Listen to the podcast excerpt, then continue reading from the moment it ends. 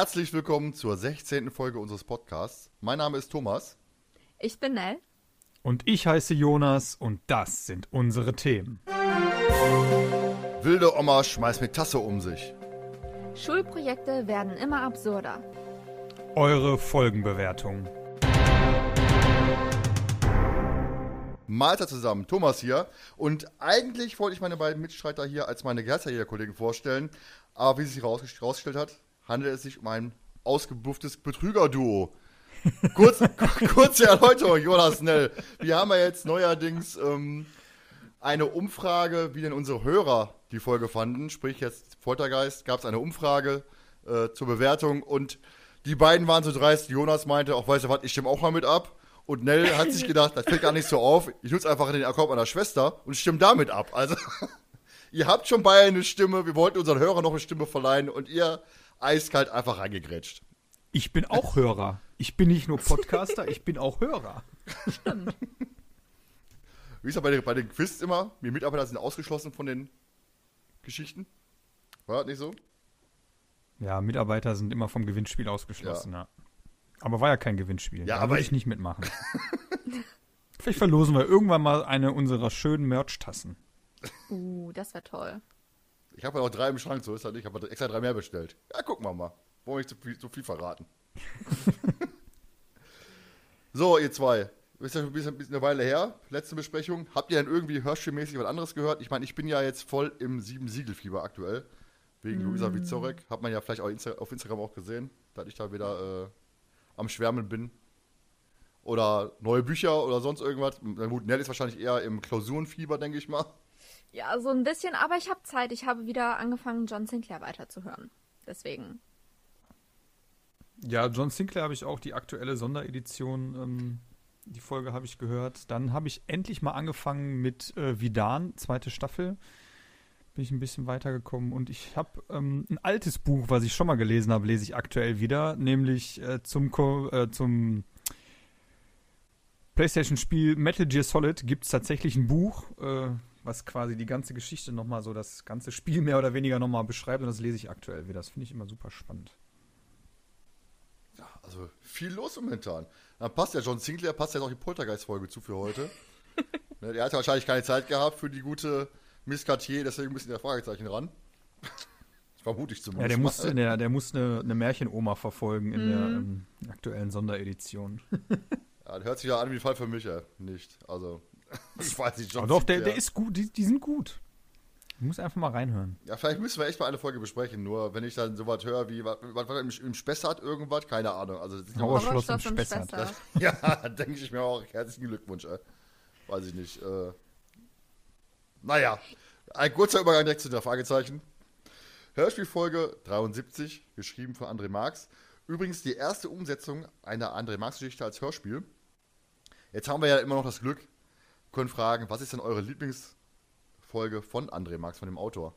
Ich meine, ich habe ja eine, vielleicht kommt ihr drauf, die ist ziemlich gut, habe ich gehört. Ähm, geht um Museum und einen Diamant. Was kann das bloß sein? Ja, ähm. Es ist nicht der gestohlene Gürtel. Mm. ist auch nicht von ihm davon ab. Nein, aber Nacht in Angst ist natürlich, habe ich ja so oft hier predicted, absolute Sahnefolge. Aber ich habe auch drei andere. Aber vielleicht wollt, wollt, ja, vielleicht wollt ihr erstmal loslegen. Vielleicht kommt, vielleicht stimmen wir überein. Ja, ich habe definitiv mehr als nur drei. Deswegen, äh, ich lasse dir gerne den Vortritt dieses Ja, Mal. ich habe noch das Geisterschiff. Oh. Weil ich ziemlich, ziemlich gut finde. Allein schon die Anfangsszene, wo dann die, die Truller da, die wir bei die drei hatten, bei Stimmt, Zeit, die auf die, Cully Day. genau auf die, auf die Straße gerannt kommt. Halt, stopp! Und wenn Peter dann mit seinem MG unterwegs ist und angehalten wird. Dann den Nebelberg, den ja äh, Rodenwald vorgeschlagen hat für unsere 20. Folge. Und die Spur des Spielers finde ich auch richtig gut. Nicht, äh, nicht nur wegen Judoa Quetschmar, sondern generell fand ich die Geschichte ziemlich geil. Das sind so meine vier, die ich sofort auf dem Schirm hatte. Äh, wobei ich muss sagen, war schwer. Ne? Der, hat, der hat ja so viele Folgen geschrieben. Und ich habe auch, wenn wir gleich zu den schlechteren Folgen kommen, habe ich nur eine einzige. Wirklich? Ja. Same.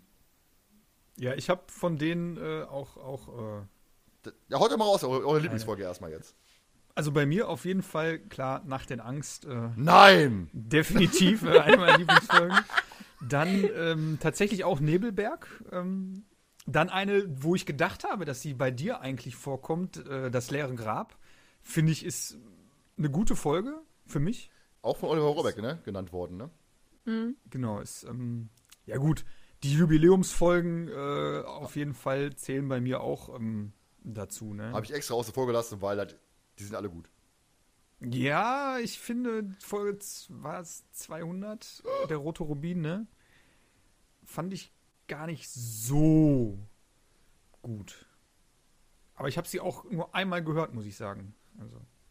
Ja, bei der Länge kein Wunder. Ja, Gott, ist doch eine schöne Folge. Wir waren in Berlin gewesen und das jetzt war nicht so gut.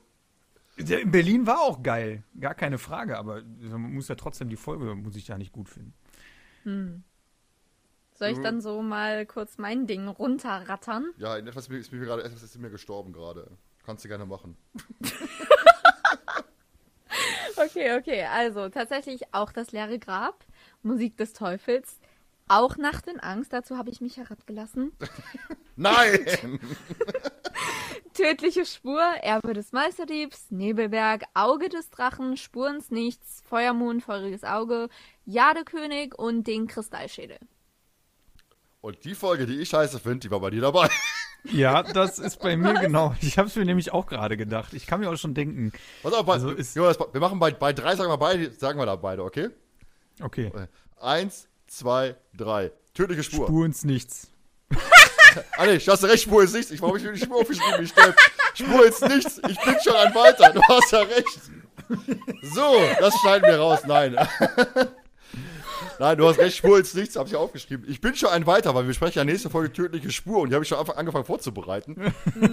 Eine Spur ins Nichts, ich kann ja auch Begründungen nennen. Und zwar ist bei Tö äh, Spur ins Nichts ähm, ist die erste Folge nach dem Rechtsstreit und die ist für mich eins zu eins quasi wie der Film The Cube. Habt ihr wahrscheinlich nicht gesehen. so Doch, ich Frau habe oder alle drei Filme tatsächlich gesehen von The Cube. Ich habe jetzt aber eher so den. Ja, ich habe aber eher so ein bisschen äh, den Anfang und das, das Bild davon, das Cover, habe ich immer so ein bisschen in Verbindung mit Saw. Die sitzen da irgendwo in so einem, Genau. in so einem Waschkeller da mit so einer Badewanne drin und, äh, und ähm, ja, da ist mir auch eine, äh, da, da muss ich ja sagen, da ist mir ein, ein Satz von Peter äh, im Gedächtnis geblieben, wenn er da anfängt, irgendwie die Kamera zu zerstören, die sie da finden. Und dann einfach, wo er sagt, sollen wir hier mal ein kurzes Home-Video drehen? Und ich habe mir dann gedacht, yo, Peter Shaw dreht ein Home-Video mit der Alten da in dem Keller. Hallo Freunde, Peter Shaw hier. Herzlich willkommen zu meinem YouTube-Video. ich glaube, ich drüber hinweg, dass ich tödliche Spur gesagt habe. Ich bin selber fassungslos gerade. Das kommt davon, wenn man zwei Folgen gleich- gleichzeitig vorbereitet. ey. Nell, hast du denn eine Folge, die du sagst, weißt du was, die war nicht so gut? Ja, auch wirklich nur eine, aber äh, Geheimsache UFO, die kann ich auf den Tod nicht ausstehen. Die finde ich voll gut. Wie bitte? Mit den schwarzen Männern, Das ist doch ganz lustig. Nee, Natürlich. die ist schrecklich. Ist doch mit hier, mit bedrohte Ranch-Flashback-Party. Bedrohte Ranch mag ich auch nicht. Auch tolle Folge. Mr. Barron, hallo? Das ist das einzige Gute an der Folge. Der Rest ist komplett irrsinnig. Ruin. Der Buch, was er geschrieben hat. Herrlich. Aber ich muss sagen, die bedrohte Ranch, die neue ist ja geschnitten, ne? Das hat mir ein bisschen ah, sauer aufgestoßen, muss ich sagen. Ich weiß nicht mehr, welche Stellen das waren. Aber da waren einige Stellen, die rausgeflogen sind und deswegen ist die neue Version nicht mehr ganz so toll wie die alte. Aber auch eine tolle Folge. Generell, die sind ja auch schon, wir haben ja jetzt, ähm, um das ein bisschen vorwegzunehmen, wir nehmen heute auf, wo der Magische Kreis erschienen ist. Wir haben schon die ersten Folgen genannt bekommen und kurioserweise sind ja einige Folgen genannt, wo ich dachte, Alter, bitte die nicht, bitte die nicht, bitte die nicht, bitte die nicht. und der Karpatenhund. Das ist eine gute Folge. Natürlich. Ja, aber also einige, wo ich mir dachte, ah, könnte schwierig werden. Aber Aber was andersrum. ich das, das ist aber was, was ich mal super interessant finde. Weißt du, wenn eine Folge vielleicht gewinnt, die wir überhaupt nicht leiden können. Ja. Ich weiß nicht. Und ähm, hat ja zum Glück noch, noch keiner schweigende Grotte vorgeschlagen. Ja, oder eine Jelena-Folge hier, Geheimnis, geheimnisvolle Botschaften, die könnten wir ja auch besprechen. Da kann ich auch richtig abledern, ne? Und die alte die Treppe runterschubsen. so, aber kommen wir mal zurück zum Poltergeist. Jetzt haben wir ein bisschen was Neues. Was kommt euch als erstes in den Sinn, wenn ihr an die Folge Poltergeist denkt? Eugenie. Und Mrs. Madigan. Ich muss ganz ehrlich sagen, also wirklich, das erste, was mir an Folge Poltergeist äh, immer in den Sinn kommt, ist diese bescheuerte Medaillonsuche.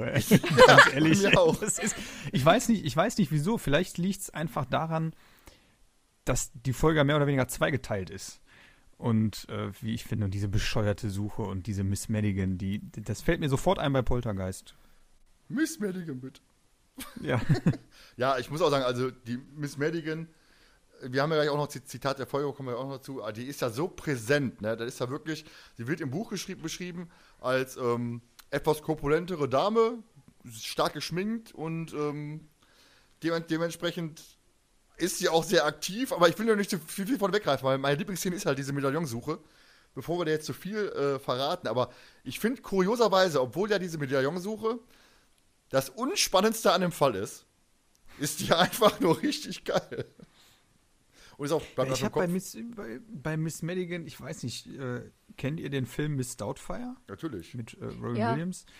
Ähm, ich muss irgendwie immer, ich stelle mir die einfach so vor, was, wie die also durch die Bude, wie die da überall hinterher rennt und äh, ja, aber ich will jetzt nicht zu viel äh, vorwegnehmen.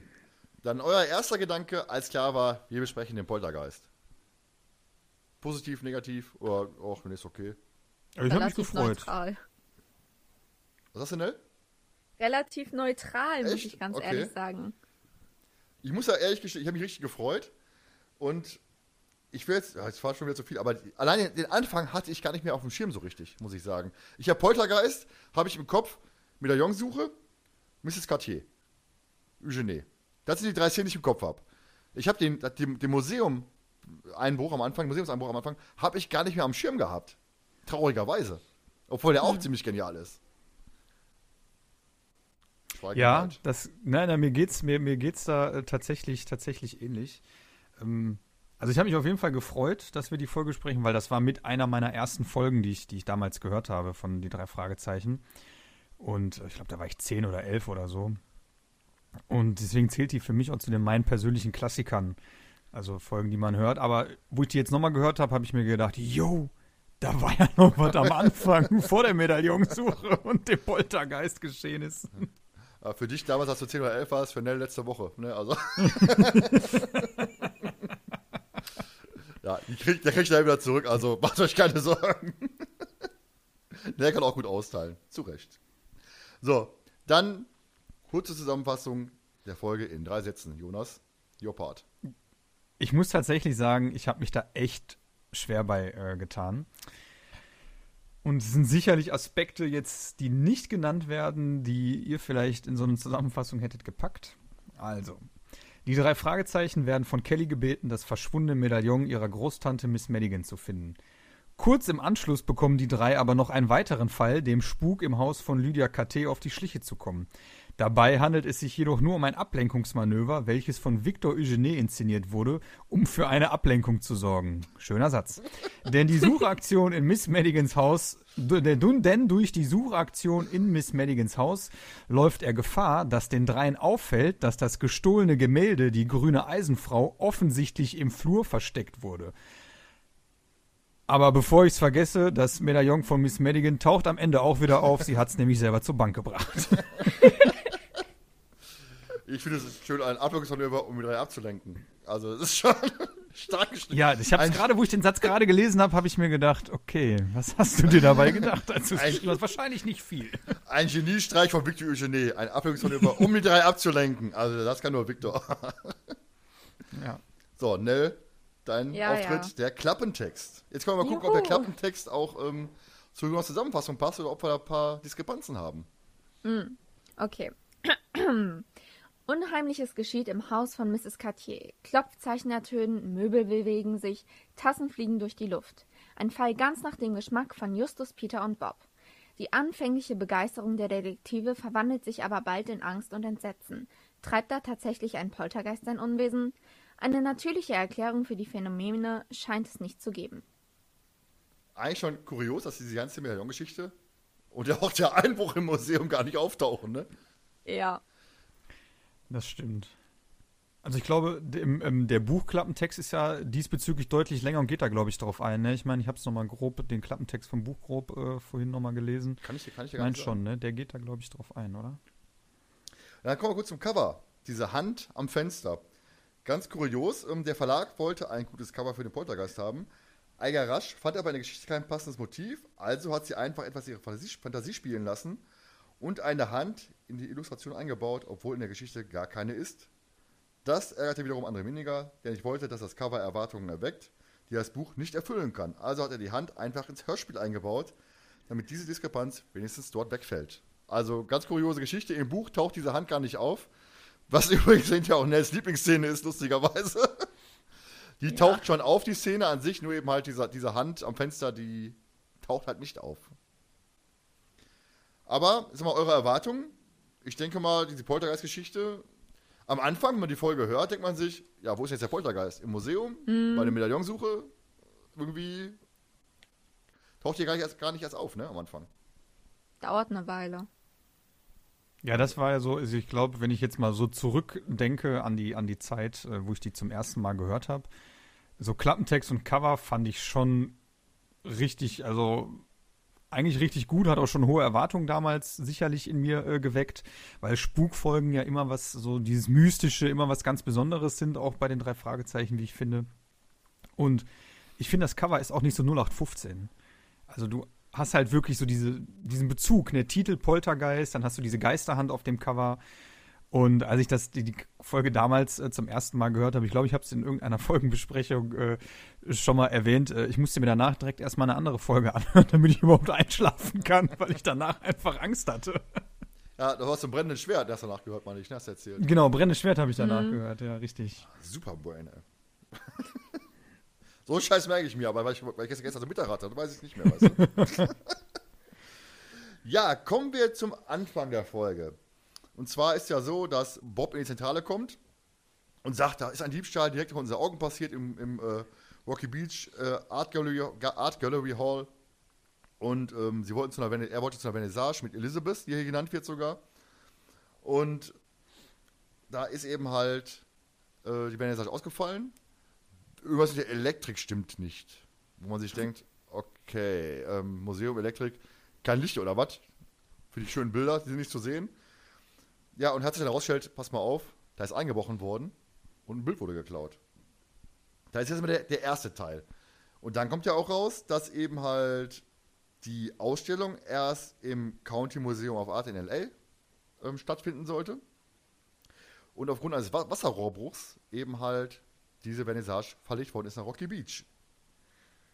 Also allein schon der Anfang, sofort, ne, mitten rein, Diebstahl eines Bildes, Wasserrohrbruch in einem anderen Museum, wurde verlagert nach Rocky Beach. Ist man sofort erstmal hellhörig, ne, logischerweise. Ja. Dankeschön für die Zustimmung. Du hast guckt gerade auf sich. Ich habe ihm nichts ja, also gesagt. Ich, ich versuche, ich, ja, ich versuche so, also das ist jetzt gerade bei den Folgen, die ich früher gehört habe, da habe ich halt noch nicht so über solche Dinge nachgedacht, wie, wie, wie ich jetzt bei neueren Folgen nachdenken würde. Ich glaube, ich habe es damals einfach so hingenommen und äh, habe mir gedacht, okay, hörst die Folge halt einfach mal an, aber Decke über den Kopf gezogen und gesagt, weißt du, was tut mir nicht weh. ja, so ungefähr. Wenn mich die bösen Geister nicht sehen, dann kann ich sie auch. Ne, wenn ich die bösen Geister nicht sehe, dann können sie mich auch nicht sehen. Ja, und immer schön die, die, die Füße unter die Bettdecke, ne? Die Monster unter dem ja, Bett. Richtig. Das ist heute noch ganz wichtig. ja. Ähm, ganz witzig, dass in der ganzen Geschichte, also in dem, im Buch, dass Elizabeth Kelly und auch Lys de Kerk eine Rolle spielen. Ne? Also die tauchen ja hier gar nicht auf. Und zwar, ähm, Elizabeth ist halt diejenige, die taucht im Buch auf, die dann den dreien quasi den Auftrag gibt, ähm, das zu untersuchen, die ganze äh, Diebstahlgeschichte, weil sie ja unbedingt zu dieser Vernissage möchte.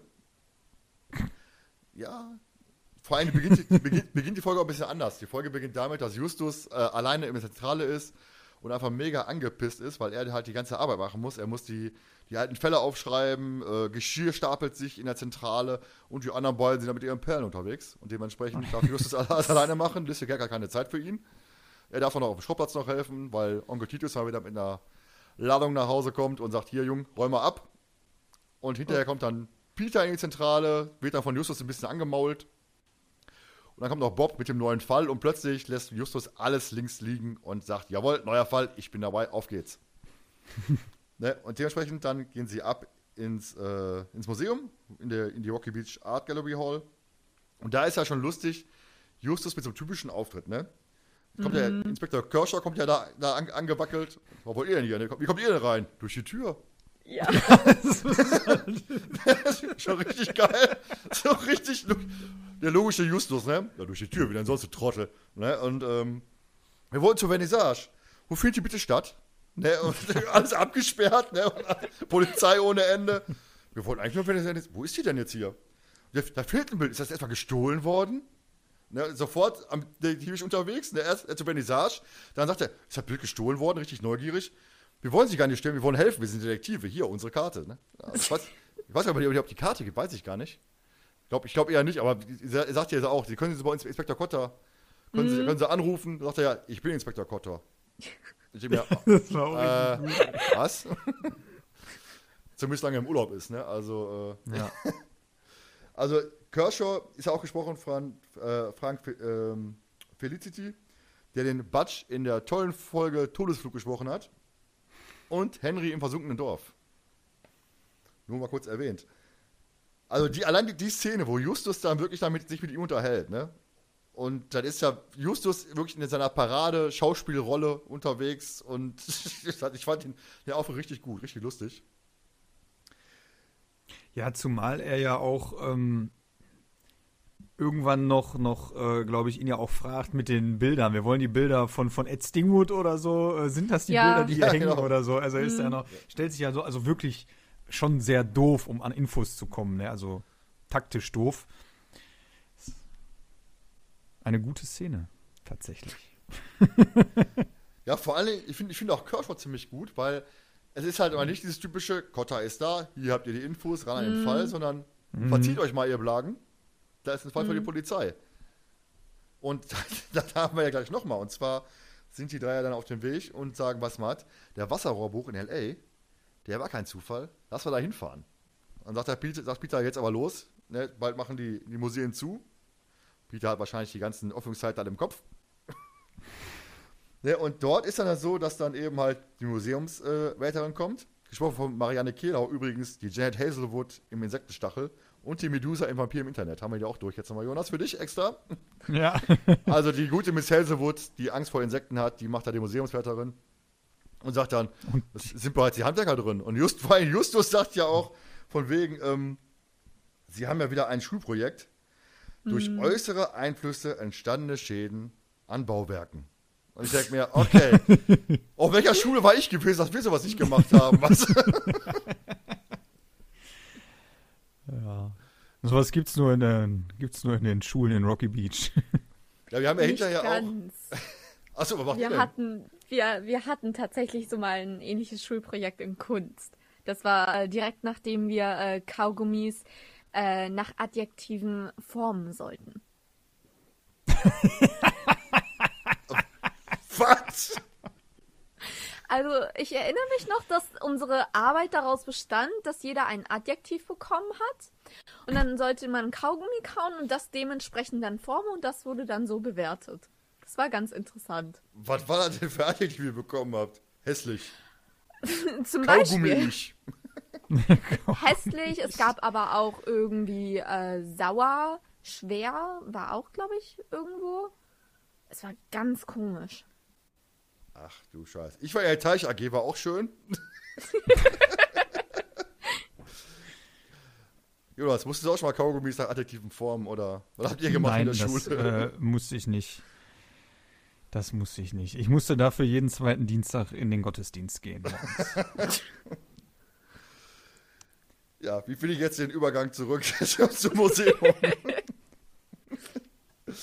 ja, das Lustige ist, ist natürlich auch Kershaw wieder da und erteilt den dreien wieder eine Abfuhr. Ne? Und Peter, ach guck mal, wer da kommt. Was macht ihr denn schon wieder hier? Ne? Verzieht euch, Ja. ab die Post. Und sagt der Justus auch, ein Tag, den er besser aus dem Kalender streichen sollte. Irgendwie so in die Richtung. Und das Lustige ist ja auch, dass im Buch sich Bob ein wenig äh, über Peter lustig macht. Ähm, sie regen sich auf über, über Inspektor Kershaw und sagt Bob, Was soll man von jemandem erwarten, der Kershaw heißt, ne? Also, oh. bekommt, er von, bekommt er von Peter einen ab, ne? Also. Oha. Was auch interessant ist, ähm, Elisabeth wird im Buch ähm, dargestellt, eine Frau mit kurzen, roten oder rötlichen Haaren. Habe ich so gar nicht am Schirm. Elisabeth ist für mich dunkelhaarig, also schwarzhaarig, so in die, ja. in die Richtung. Braun, braune, braune, lange Haare. Oder braun, von mir ist auch braun. Mhm. Ne? Aber nicht rote, kurze rote Haare. Das ist ja irgendwie so. Nee. Nein, passt nicht das ist mein ganzes, mein ganzes Bild von Elisabeth zerstört. ja. Tut mir leid. Die taucht deswegen taucht ja auch nicht mehr auf. Zumindest in Hörspielen. Damit dein Bild nicht zerstört wird. Und dann plötzlich sagt, was du für kurze rote Haare? ja, dann kommen wir doch zu meiner Lieblingsszene und zwar die Medaillonsuche bei Miss Madigan. Nicht Mrs. Madigan, ne? Sonst gibt es wieder Ärger. Kriegt ja einen Anruf mhm. wahrscheinlich. Miss Madigan, bitte. Mhm. Ist dann so, dass äh, die drei von Kelly, Peters Freundin, die den Auftrag bekommen bei ihrer Großtante, also quasi Peters zukünftiger Familie, eingeheirateten Familie vielleicht, man weiß es nicht, die Aufgabe bekommt, ein Medaillon zu suchen. Und euer Ersteindruck zu Miss Madigan. Jetzt könnt ihr raushauen. Ich meine, die Frau, die ist ja wirklich, wir hatten ja vorher schon, bevor wir angefangen haben, so hyperaktiv. Die ist ja wirklich ich, on fire, ne? Die, oh, Mist, on, on, on Mist Fire. Äh, ja, ich möchte da aber noch mal eine Sache äh, vorweggreifen. Ähm, das Witzige ist ja, dass die sich ja am Anfang versuchen, total rauszureden, eine Medaillonsuche und so dies und das ist ja gar nicht äh, äh, so spannend. Und Kelly bringt ja dann quasi den Satz, äh, den die ja nicht abstreiten können, aber euer Motto mhm. ist, ihr übernehmt, wir übernehmen jeden Fall. Und das ist halt, also ja. sie, sie, schlägt sie in dem Moment mit ihren eigenen Waffen. Ihr müsst den Fall ja übernehmen, ihr macht ja eh alles. das ja. nochmal so dazu vorweg. Aber Miss Madigan, der Ersteindruck, ja, ich habe mir nur gedacht, halt doch einfach deine Schnauze. ja, die Stimme ist halt auch einfach so die bleibt dir einfach im, im Kopf.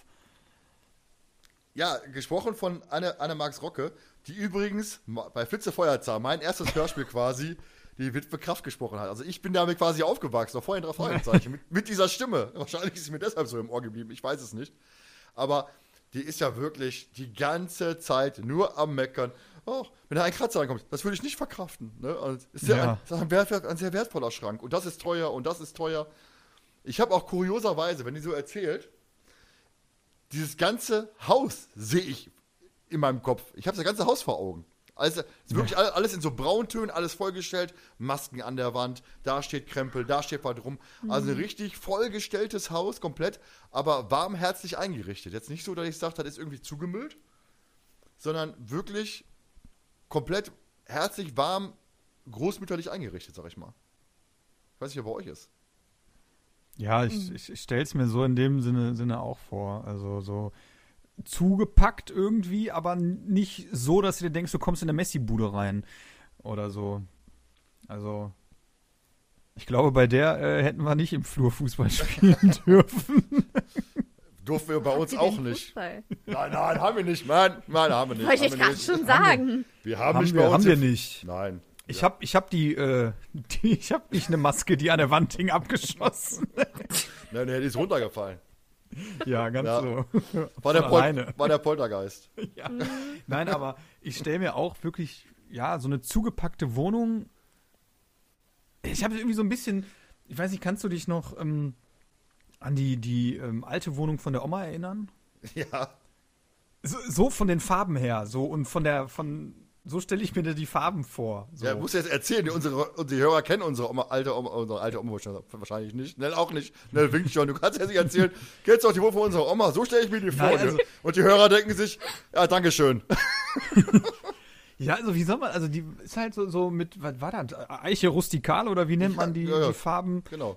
So die Möbel halt eingerichtet, alles so schön gemütlich, kleinere Wohnung, also zweieinhalb Zimmerwohnung. Ähm, schön alles, alles ähm, gemütlich. Äh, dazwischen dann die kleine Oma, die da immer ja. hin und her geflitzt ist. Äh, ja, ich hatte ja auch so ein paar Bilder an der Wand, die ja. so, so geknüpft waren oder gestickt irgendwie, solche Bilder. Ne? So stelle ich mir halt auch irgendwie. Ja, es ist für die Zusch Zuschauer, wollte ich schon sagen, für die Zuhörer jetzt sicherlich ähm, schwer, das dann mit dem, der Wohnung von unserer Oma äh, zu vergleichen. Aber jeder hat ja vielleicht so eine, so eine Oma, die so, so alt, ja, altbacken sagt man ja heutzutage, das ja. so ist. Ne? Und so stelle ich mir irgendwie nur halt nicht als Wohnung, sondern als Haus vor. Nicht zu vergessen das schöne Wildscheibentelefon, ne? Jo, stimmt, die Oma hat noch eine Wildscheibe gehabt, genau. Ja, kennt Nell gar nicht, ne? Also kennen ja, aber nicht mehr in Betrieb. Also, ja gut, aber das war schon damals ein gutes Stück für sich. so ein Wählscheibentelefon. Ja. ich bin so geschnellt. Ich mache gerade die ganze Bewegung, sieht keiner, Gott sei Dank. Also. ja. Ja, Nell, wolltest du auch was dazu sagen zu unserer Oma? Ich wollte gerade sagen, also wir quatschen jetzt hier die ganze Zeit und. Wie sieht nee, bei deiner Oma aus? Ähm, äh, beide sind tot, aber ähm, äh, bei meiner Oma mütterlicherseits äh, war es auch eigentlich immer relativ, also jetzt nicht zugekrempelt, aber ähm, die hatten halt ein wirklich sehr, sehr altes Haus und es sah dementsprechend auch so aus. Also ähm, es war gemütlich, aber dann auch irgendwie wieder nicht. War mir zu alt. Ja, vielleicht ein bisschen ver ver verstaubt in Anführungsstrichen. Also, also nicht, nicht, nicht von wegen schmutzig, sondern einfach so. Ja. Wie du sagst, altbackend, ne? Ja, das trifft es relativ gut. Ja, ist, ist bei Miss Madigan, meine ich, zumindest bei mir, eigentlich genauso. Ja, und das Lustige ist halt wirklich, sie sind da am Suchen, diesen blöden Medaillon.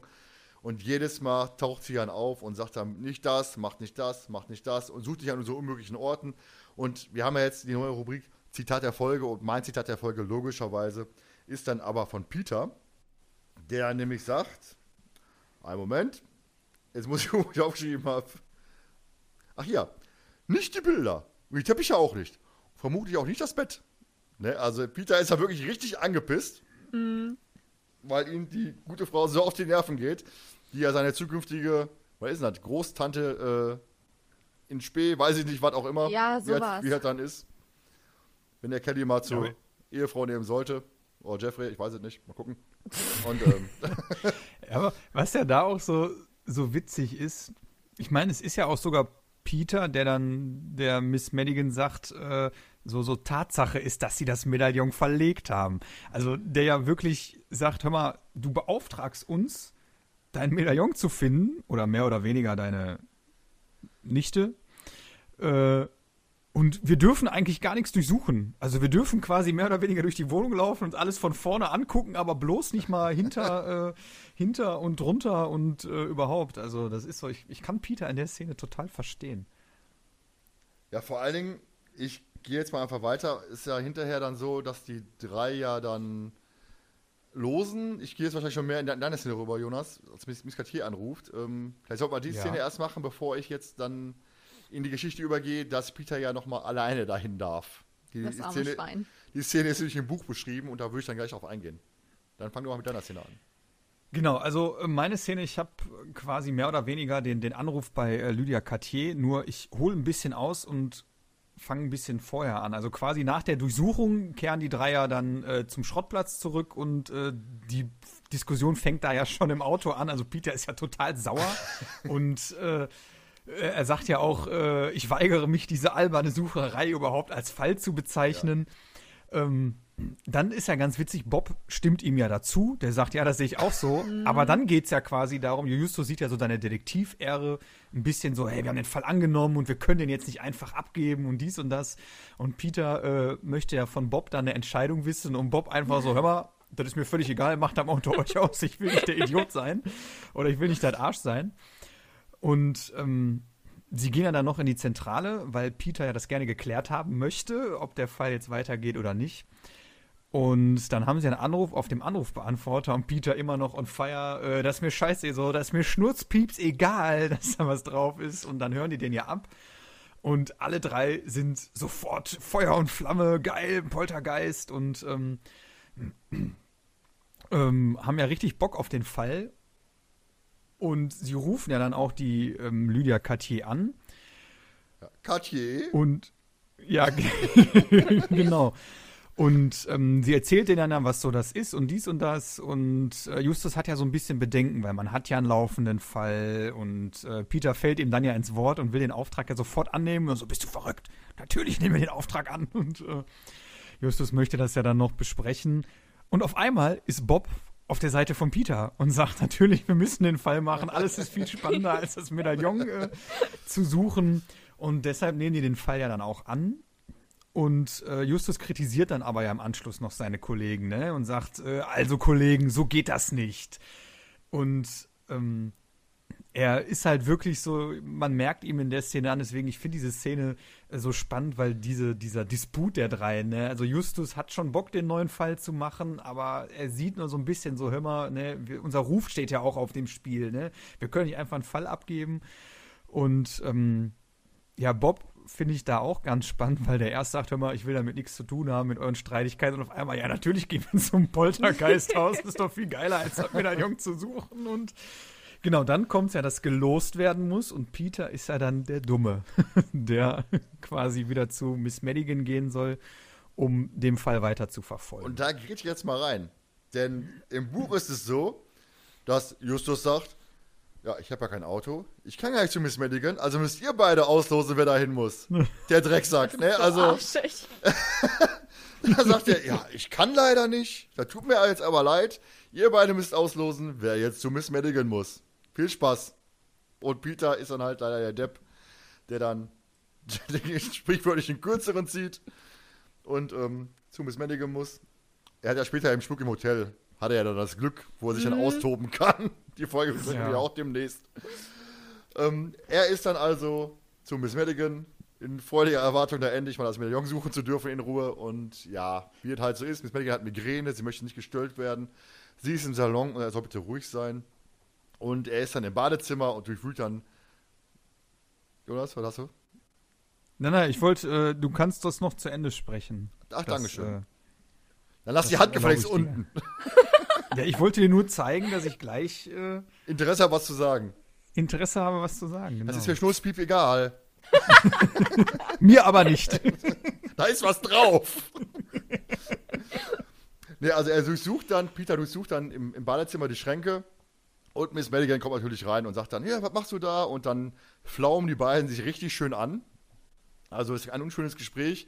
Mr. Ethan Easton kommt dann dazu und, ne, und fragt dann, was ist denn hier los? Und ist dann wirklich dann auch, wenn Peter dann sich dann verabschiedet und geht und halb gegangen wird, auch auffälliger. Ne? Er geht dann, ist die Suche jetzt wirklich beendet? Seid ihr fertig hier? So nach dem Motto. Ne? Er ist wirklich dann auffälliger.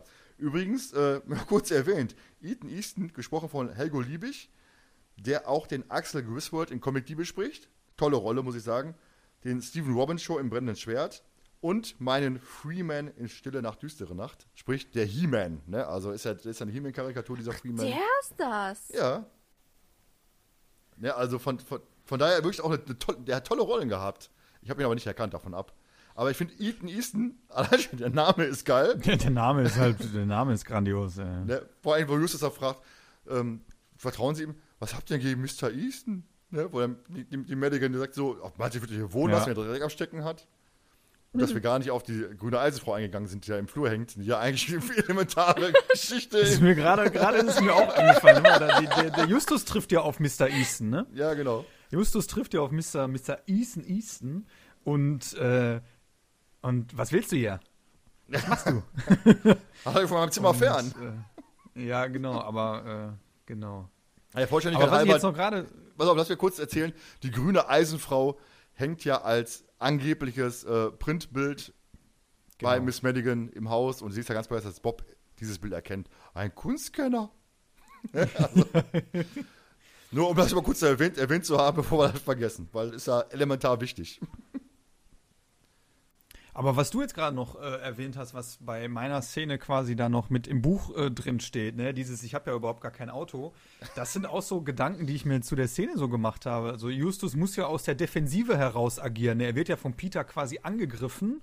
Ich habe mir so ein bisschen also Peter ist in dem Moment so ein bisschen so, so der Gegenspieler von Justus, ne, so der ihn äh, mehr oder weniger ja umstimmen will. Also ja, also Gegenspieler auf so eine liebenswürdige Art und Weise in dem Moment. Und Justus ist ja quasi der, der in der Defensive ist. Ne? Er, ihm ist der Fall auch zuwider, aber wir haben ihn angenommen, unsere Detektivehre steht auf dem Spiel. Und äh, finde ich dann halt so ganz witzig, dass er dann so im Buch dann so sagt, ja, ich habe ja überhaupt gar kein Auto, ne? Also dieses er wird dann quasi von der Defensive geht er dann in die, in die Offensive über, ne? Und sieht seine Chance quasi aus dem Fall rauszukommen mit einer für ihn ganz klaren Begründung. Ich habe gar kein Auto. ist nett zu jung für die Werbung. Ja, äh, die so schön abgeprickelt in meinen Bauchnabel. Nee, der war frische, nee, der andere war Kaffee. Du bist raus, Jonas. Nee, das war Bier. Die so schön Was? abgeprickelt in meinem Bauchnabel, das war Bier. Schöfferhofer Weizen. Ah, stimmt. ich. Gut, jetzt haben wir Werbung für alles Mögliche gemacht. Wunderbar. Wir kriegen da kein Geld für, nur zur Information. ne? Ich habe ja hier morgen Post kriegen. Äh. Oder Bier. Bier nehmen wir Post nicht, also. Ich wollte gerade sagen. Ja, Aber dann, gehen wir mal wieder zurück, oder? Würde Genau. ich mal sagen. genau. Und zwar gehen wir jetzt noch mal kurz auf die gute Miss Cathy ein, die ja erzählt, ähm, dass sie die Fragezeichen von Mrs. Smith kennt. Und zwar aus der Folge Seltsamer Wecker. Das heißt, wir haben in Bezug auf einen alten Fall, was eigentlich etwas Neues ist. Ne? Ich meine, wir hatten, wir hatten ja auch so Folgen wie Späte Rache, wo, dann, wo ich mir genau sowas gewünscht hätte. Ne? Irgendwie ein, Ja. ein alter Bösewicht, der dann, sich dann jemand rech, rächen möchte. Und da wird halt einfach ein neuer Fall konstruiert. Ihr habt mal irgendwie den und den, und den Typen hops genommen, der musste dann in den Ja, Knast und das der, deswegen will er sich rächen. Da hätte man sich auch so einen Bezug auf einen alten Fall gewünscht. Ne? Und hier ist ja wirklich das Schöne, Seltsamer Wecker, kennt eigentlich jeder die Folge.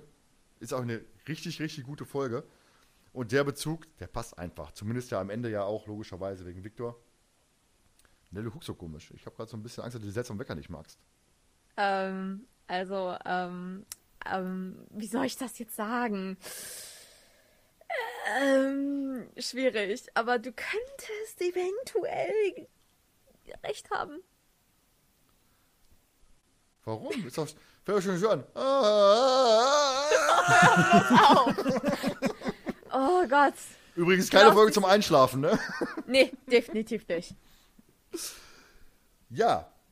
Wie fandet ihr denn überhaupt Miss Cartier, so der Ersteindruck von ihr? Ich meine, immer im Vergleich zu Miss Madigan, das ist ja quasi genau der andere Typ Frau, ne?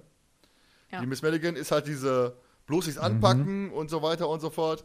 Und Miss Cartier ist ja irgendwie alles eine ganz liebe Frau eigentlich, die die drei dann braucht, weil sie ja Angst hat, da ist ein Poltergeist in ihrem Haus, wovon sie dann auch berichtet, es geschehen unheimliche Dinge im Haus, sie hat ein Problem mit ihrem Haus. Äh, Dinge schweben durch die Gegend und äh, Dinge bewegen sich, äh, Klopfgeräusche, Pipapo, also da ist ja wirklich Ramazamba in der Bude bei ihr. Und sie ist ja wirklich dann, sie möchte, ihr, sie möchte, dass man ihr hilft und Miss, Cati- äh, Miss äh, Madigan möchte ja eigentlich nicht, dass man ihr hilft. Sie ist ja eher so, ja, guckt mal, aber macht nichts kaputt, rührt bloß nichts an. So, bei, bei, bei Miss Cartier ist das ja eher genau das Umgekehrte, ne? Ich meine, wenn die ja hinterher die, die Kiste da über den Boden schleifen, wie so ein paar Deppen, also, was machst du halt bei der Miss Madigan und ich macht die drei Köpfe kürzer. Ja, und ich muss auch sagen, auch das, das Haus von der Cartier, das stelle ich mir ganz anders vor, ne? Das ist wirklich so, so leer, kühl, also. ein das ist wirklich Gegenteil, staubig. Ne? Aber staubig im Sinne von staubig, staubig. ja, also da denke ich mir wirklich so, ich meine, wie man es aus so diesen amerikanischen Filmen kennt, ne? Du kommst in ein neues Haus, überall sind so Tücher über den Möbeln und so irgendwie, das stelle ich mir bei ihr teilweise so vor, so Zimmer, die äh, halt nicht benutzt werden oder irgendwie, also ja, so ein typisches Gruselhaus einfach. Hm. Ja, wirk- wirklich so richtig kühl und leer im Endeffekt. Ne? Ich meine, was also beschrieben wird, graue Fassade und altes, alt- ich glaube, ein altes Haus, glaube ich auch. Es ist wirklich so, sag mal, wenn, normalerweise musste die Frauen ja einfach tauschen aus den Häusern. Ne? Die Miss Madigan, die muss eigentlich in dieses Geisterhaus da, weil, weil sie vom, vom, vom Typ her auch so, so, ab, so ähm, abweisend ist. Und die Miss Cartier ist ja eher so, ach ja, komm, helf mir. Ist eher so die, die gute Oma, sag ich mal. Zumindest vom Ersteindruck her. Ne, und irgendwie eigentlich total gegensätzlich, sowohl Haus als auch Person. Aber Ja, das sind halt so dass wie. das... Achso, äh, willst du zuerst? Na, ich wollte eigentlich nur sagen, äh, die sind so wie äh, Plus- und Minuspole. Hm. Also Ja, nee, positiv weil, und negativ. ähm, Denkt ihr vielleicht, dass die Miss Cartier das aber auch extra so gemacht hat? Ja, ja, sie, sie muss ja, muss ja spielen, ne? Sie muss ja. Ja, nee, klar, aber dass sie dann vielleicht von äh, hier dem äh, Ethan Easton da so gehört hat, dass die äh, Madigan so, sag ich mal, ja, wie kann man die jetzt so beschreiben, ähm, etwas Schrullig nervig, ist. aufbrausend, äh, ja, Ja, nervig passt schon, schon ganz gut. und so. Ja, Äh, andersrum. jedenfalls so Erzähl. eben. Ja, Also aber das, mach du jetzt. sag einfach. Ja, sag mal, Ethan Easton hat ja eher wahrscheinlich Victor angerufen. Der kennt ja die Miss äh, Cartier gar nicht, denke ich mal. Und der Victor hat ja gesagt, er musste sich an ihrem, an ihren Ehrgeiz packen, ne, Fragezeichen. Einen Fall bieten, den sie nicht ablehnen können. Und dementsprechend muss sie ja, sie übt ja auch Druck auf ihre Fragezeichen im Buch, weil sie sagt, ja, wenn sie den Fall nicht lösen können, dann wendet- wird sie sich an, in drei Tagen oder so an eine Wahrsagerin wenden, die dann mit dem Geist Kontakt aufnehmen soll. Und das wird im Wahrscheinlich- Hörspiel nur Aber das sagt die doch im. Hörspiel auch. Ganz kurz noch, ja, wird nur einmal kurz erwähnt im Hörspiel, aber im Buch wird es wirklich ein bisschen. Ich glaube, wo die am, wo die am. Tisch, am Tisch sitzen, wenn die Tasse fliegt. Ja, Ja. Da sagte ich, ich glaube, ihr seid ja überfordert mit dem Fall und Ja, ja, genau. äh, ich werde mir einfach professionelle Wahrsagerin, äh, die mit dem Geist Kontakt aufnimmt. Ja. Ja, es ist im, im Buch ein bisschen prägnanter, weil sie übt auch echt Druck aus, muss, muss ich sagen. Habe ich zumindest das Gefühl, dass sie da hingeht und sagt, pass mal auf, ihr müsst dranbleiben. Also wirklich, damit die um die, ne, zu pushen, pass auf, ihr müsst hier an dem Fall dranbleiben, ihr habt noch, ihr habt noch so viele Tage Zeit und dann ist die, die Sache hier vorbei. Ja, generell die ganze Poltergeist-Geschehnisse. Ne, also Poltergeist ist ja, haben wir ja schon gesagt, ne, oft unerwartete Klopfgeräusche, elektrische Störungen, Bewegung von Gegenständen oder ähnlichem, ohne dass eine Ursache erkennbar ist. Das ist so die Definition von einem Poltergeist. Es passiert ja relativ viel. Ne? Ist ja wirklich dann. Die, erst fängt ja an mit der Truhe, die ja Sigourney oben verschiebt. Dann haben wir ja die, gleich Nels Lieblingsszene, wo dann Miss Cartier im Bett liegt und äh, das Bett wackelt, dass der Schlüssel aus dem Schloss fliegt und ich glaube, der Schrank hat sich auch, glaube ich, auch bewegt. Nell, erzähl doch mal jetzt. Warum findest du die, Folge, die Szene so gut? Also einfach ähm, erstens dadurch, dass die so, äh, als die drei Fragezeichen dann ja so abends so das alles so noch ein bisschen Revue passieren lassen, so besprechen, dass es erstmal so plötzlich kommt. Äh, ich habe mich damals extremst erschreckt, als das tatsächlich passiert ist. Aber zum anderen einfach, dass man durch die Auflösung dann ja auch weiß, dass gemacht hat. Und ich finde die Vorstellung einfach extremst witzig, wie sie komplett alles in ihrem Zimmer verwüstet und nebenbei einfach so durch die Gegend läuft und rumschreit. Es ist einfach extrem lustig. Ja, es wird also wirklich, wenn man weiß, dass sie alles selber macht. Ne? Sie geht ja hin, holt aus der Truhe, die, die, die verschiebt das Sigourney, wodurch sie ja auch in den Fokus der Fragezeichen gerät. Mhm. Ja. Ne? Vorhin kommt ja erst, ihr müsst das Geräusch mal hören. Und in dem Moment, oben die Truhe, links, rechts, so, ich hab das Geräusch, viel Spaß damit. Ja. Ne? Ganz kurios. Und dann wirklich dann, die Miss Cartier äh, ist dann erstmal in ihrem Zimmer und ähm, verwüstet da alles. Hinterher auch die Szene an dem, an dem Tisch, stelle ich mir auch super geil vor, wie sie mit dem Bein den Tisch wackeln lässt. Hua, hua, der Tisch bewegt sich. Seht ihr das auch? Weißt du, das ist eine Panik, total geil. Und diese Tassengeschichte, die ist ja auch im Buch anders. Im Buch ist es so, dass sie die Tasse schmeißt und Sigourney äh, im Raum ist, während die Tasse fliegt. Und ist halt im Hörspiel andersrum, dass Sigourney die Tasse geworfen hat, während Miss Cartier im Raum ist. Ich finde, diese, diese Tischgeschichte ist ja auch noch lustig, wenn Justus das Ganze dann aufklärt und was er dann so für Geräusche macht. Und da lachen Justus und, ach, äh, Justus, ähm, Bob und Peter dann darüber, ne? Aber in der, in, im- Haus von Miss Cartier auf einmal haben alle Panik Ja. und der Tisch wackelt. Ah. Ja, auch lustig ist in der Szene von Nell, der, die Hand am Fenster, was, was da ein Trugbild ist, von einer Spiegelung, wo sagt er wohl selber, und dann fliegt ja auch die, die, die Tür zu durch den, durch den Luftzug, und dann schreibt es hier auch, die Tür! Ne? Also total panisch, total geil, wenn man halt alles weiß, dass sie alles selber inszeniert hat. Ne? Und die Tür ist jetzt durch Zufall zugefallen, aber ihre schauspielerische Leistung ist schon erste Sahne. Also Justus, da kannst du jetzt Scheibe von abschneiden. Ja, also ich finde, wo ich die Szene damals, wenn ich die so im Kopf habe, ey, als, als 10-, 11-Jähriger, ey, schön abends im Bett, ey, das, da stehst du erstmal im Bett, ey, und da machst du erstmal, äh, machst du erstmal Licht an, um zu gucken, ob keiner bei dir im Zimmer steht. Aber, ähm, ja.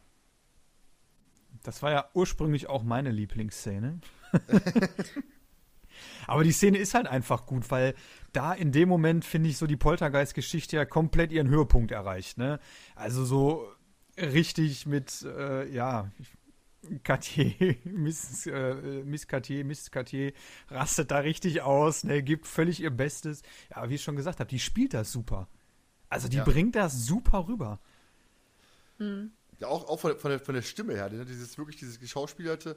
Was bei mir kurios war, wir sagen ja immer, drei Fragezeichen, da passiert nichts ohne Hintergedanken. Aber in der Szene war für mich plötzlich diese ganze Museumsgeschichte aus dem Kopf. Ich habe die nicht mehr im Kopf gehabt. Die war, die war weg. Für mich war einfach nur noch die Poltergeist-Geschichte relevant. Die ganze Medaillonsuche, die ganze, der ganze Museumseinbruch, der war aus dem Kopf. Der war für mich nicht mehr relevant. Ja, es geht mir genauso. Also im Grunde finde ich so auch äh, so in dem Zeitpunkt, so kannst du so sagen, als ob eine komplett neue, also für mich damals, als ob eine komplett neue Geschichte losgeht, eine komplett neue Folge, die sich wirklich nur mit den Poltergeist-Geschehnissen so beschäftigt. Hm. Nell ist begeistert. Aber eine gute Szene. Ja, man muss, also normalerweise hörst du ja immerhin, ne, jedes Wörtchen, das fällt, ne, ich sag nur, äh, Rache der Samurai ause auseinander dividieren. Wusste ich sofort, was los ist, dass das Wort nochmal eine Rolle spielt, weil es nicht so häufig vorkommt. Aber hier, da fällt eine komplette Sequenz weg bei mir im Kopf. Die, ist plötzlich gar Mhm. nicht mehr vom, vom, vom, von der ganzen Geschichte her gar nicht mehr relevant für mich. Total kurios eigentlich. Also heißt auch, die Geschichte ist natürlich auch dementsprechend super gesponnen und super die Spannung in eine andere Richtung gelen- gelenkt. Ja. Ja, dann kommen wir doch auch schon zur Auflösung. Ne, und zwar, also ich kann mal kurz erzählen, was noch im Buch passiert. Im Buch ist ja so, Peter fährt ja dann Sigourney hinterher, um zu gucken, wo sie hin möchte. Und in der Zeit ist dann Bob draußen vor dem Haus, um zu gucken, ob da irgendwas passiert, ist ja nachts. Und Justus guckt im Haus nach, ob noch jemand da ist, ist aber keiner da, nur Miss Cartier sitzt in ihrem Arbeitszimmer und äh, macht da irgendwas. Und dann hört Justus plötzlich ein Rumpeln und rennt dann zur Abstellkammer, da ist dann alles umgeflogen. Ähm, diese durchsuchen die Abstellkammer, Miss Cartier lässt ihn deshalb schlafen. Justus und ruft natürlich Bob, ob er jemanden gesehen hat. Bob hat natürlich keinen gesehen. Sie durchsuchen die Abstellkammer und finden dann, drücken auf eine Leiste und finden einen Geheimgang, der irgendwo nach oben führt. Bob legt dann einen Besenstiel unten in die Tür, damit sie nicht zufallen kann. Sie wollen nach oben raus, ist aber zu. Und dann fällt unten, der Besenstiel wird dann rausgezogen, wohl von jemandem, Miss Cartesa wahrscheinlich, logischerweise. Die Tür fällt zu und sie sind dann eingesperrt in dem Geheimgang, kommen da nicht mehr raus, bis Peter zurückkommt und sie dann dank Walkie-Talkie befreit. Wobei ich musste letztens so lachen, wenn man nicht Walkie-Talkie, das heißt ja Walk and Talk. Wie kommt man auf Walkie-Talkie, ey? Wer macht denn so einen Blödsinn? Als Wortspiel, weiß ich nicht. Walkie-Talkie, hört sich so ein bisschen kindisch an. Ja, ihr lacht nicht, ich find's lustig. Also es ergibt ja schon so ein bisschen Sinn. Ja, aber Walkie-Talkie, dann hört sich an, so, weiß ich nicht, ey. Ein bisschen Ich, komisch. Ja, ich muss äh, ehrlicherweise zugeben, äh, bis gerade eben wusste ich überhaupt nicht, dass es Walk and Talk heißt. Da geh ja von aus, oder? Na, Ja, ein bisschen, ein bisschen Walkie-Talkie? ja, also Peter befreit sie dann und hinterher finden sie dann raus, dass oben in dem Arbeitszimmer hängt dann auch die Ahnentafel. Die hängt dann nicht im, im Schlafzimmer von Miss Cartier, sondern hängt oben im Arbeitszimmer. Und wenn Bob findet dann heraus, wenn man die abnimmt, ist dahinter ein Knopf, womit man die Geheim, den Geheimgang öffnen kann. Allerdings nur von einer Seite aus. Nur von da oben aus die Tür aufmachen kann. Hm. Das ist dann so die, die Geschichte, die dann äh, im Hörspiel fehlt. Nur der Vollständigkeit halber. Dann die Auflösung. Peter sagt ja dann, ich fühle mich wie Gott in Frankreich. Und da geht dann Justus ein Licht auf. Im Buch erzählt Tante Mathilda von einer Freundin, die nach längerer Zeit aus Frankreich zurückgekehrt ist und ist halt da die Auflösung. Also ist halt nicht gelöst, ohne Tante Mathilda einbauen zu müssen, extra die gute Caroline wirklich da äh, einfliegen zu lassen, um den Satz einzusprechen. Das ist nämlich die einzige Szene von Tante Mathilda. Und äh, nett gelöst. Justus kommt mal auf die Idee, Moment, da war doch was gewesen. Victor Eugenie ist natürlich auch eine Szene, die heute nicht mehr funktioniert. Weil Victor dafür zu omnipräsent ist. Ja. Ne, wenn, wenn ich jetzt heute die, die anderen Folgen alle hören würde und dann sagt ja plötzlich Justus, warte, da hier Victor Eugenie, dann hätte ich doch. Und kommen wir erst später drauf. Normalerweise, wenn heute Justus Victor Eugenie hört, da gehen aber alle Alarmglocken an. ne, also von daher wird die heute nicht mehr so funktionieren. Hm. Ja, was ihr denn von der Auflösung her? Ich meine, dass die Ahnentafel, die da an der Wand hängt und dann Victor Eugenie dran, dran steht, ist natürlich für uns als Hörer des Hörspiels äh, nicht so präsent, weil es gar nicht so Mhm. wirklich vorkommt, nur dass sie von der Wand gefallen ist. Das heißt, die Auflösung ist für uns gar nicht so da. Ist im Buch denn anders? Ne, ich glaube nicht. Hm. Aber ist ja auch in Ordnung. Ich meine, Also es, es ist ja schon, schon ähm, etwas, ja, mehr oder weniger Neues, dass ein alter Charakter zurückkehrt. Wobei Victor ja schon beim Sup- Super Papagei dabei war und beim seltsamen Wecker. Ja, aber trotzdem erst zweimal. Ja, richtig. Richtig, ne? Also eher selten. Dafür, dafür haben wir bisher nur Skinny gehabt, ne, der immer wieder auftaucht. Ja. Als äh, ich hatte damals so das ähm, Problem, glaube ich, ich, ich wusste gar nicht, wer Victor Eugene überhaupt ist. Weil ich habe die Folgen davor halt alle noch gar nicht gehört gehabt zu dem Zeitpunkt. Und das war dann so ein bisschen so diese Verbindung, habe ich mir gedacht, ja, Victor Eugene, ja, okay. Und dann erzählen die halt da über die Folgen und dann habe ich mir dann gedacht, okay, wer, wer ist das jetzt so?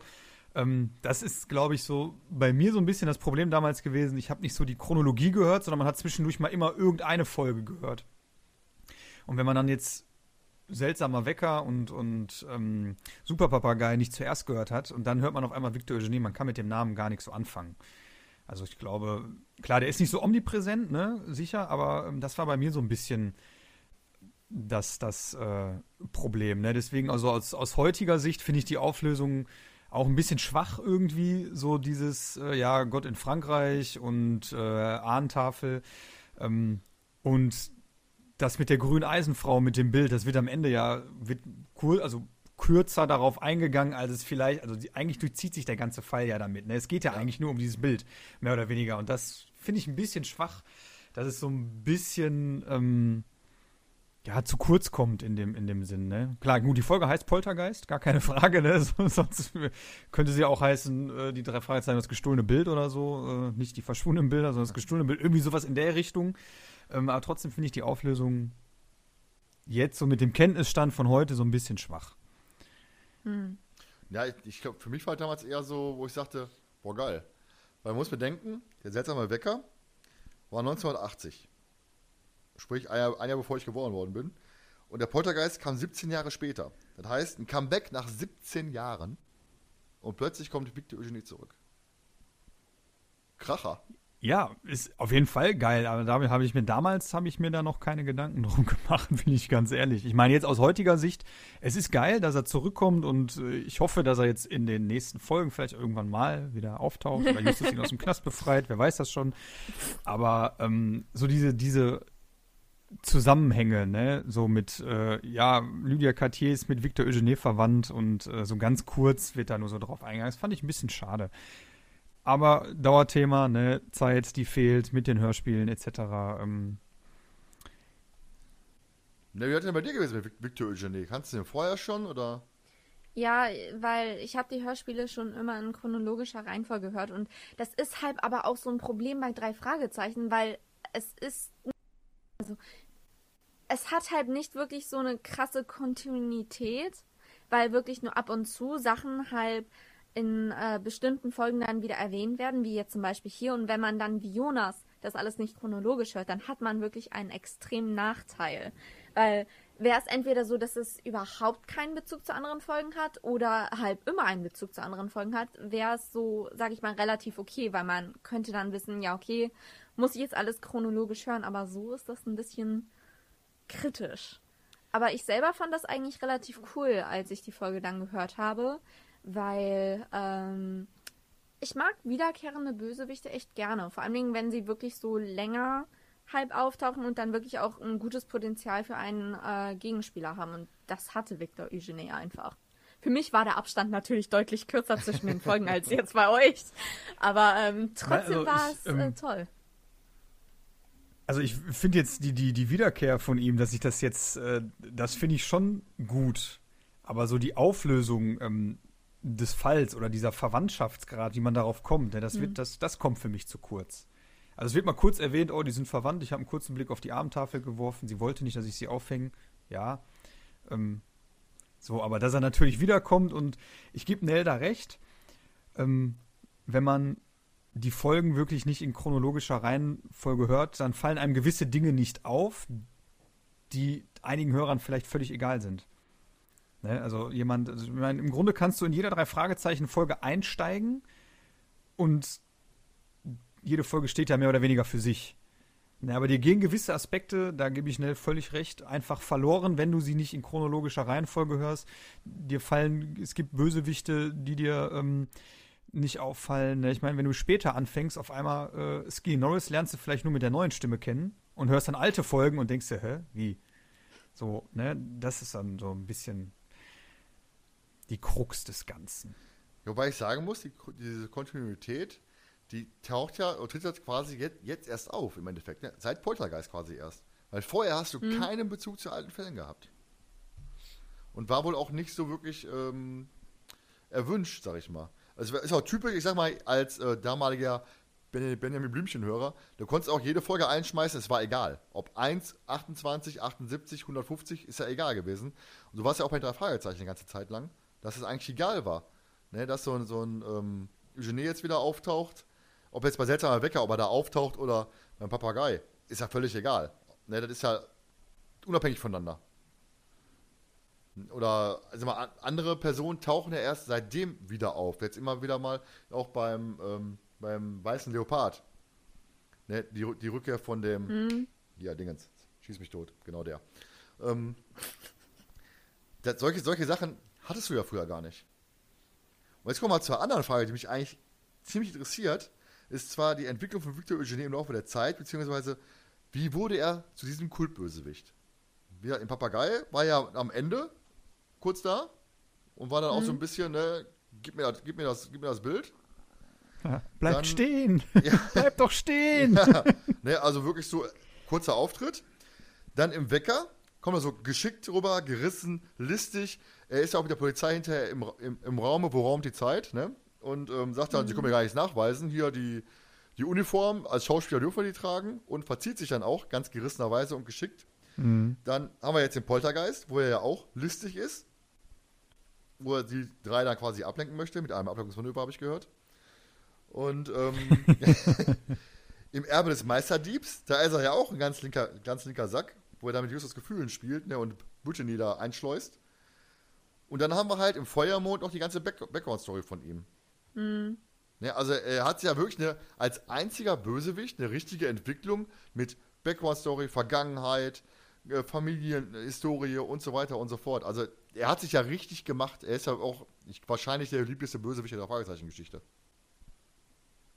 Ja, hör mal, er ist ja jetzt nicht gerade Robin Hood, ne? Eugenie hat zwar von den Reichen gestohlen, aber dann vergessen es den Armen zu geben.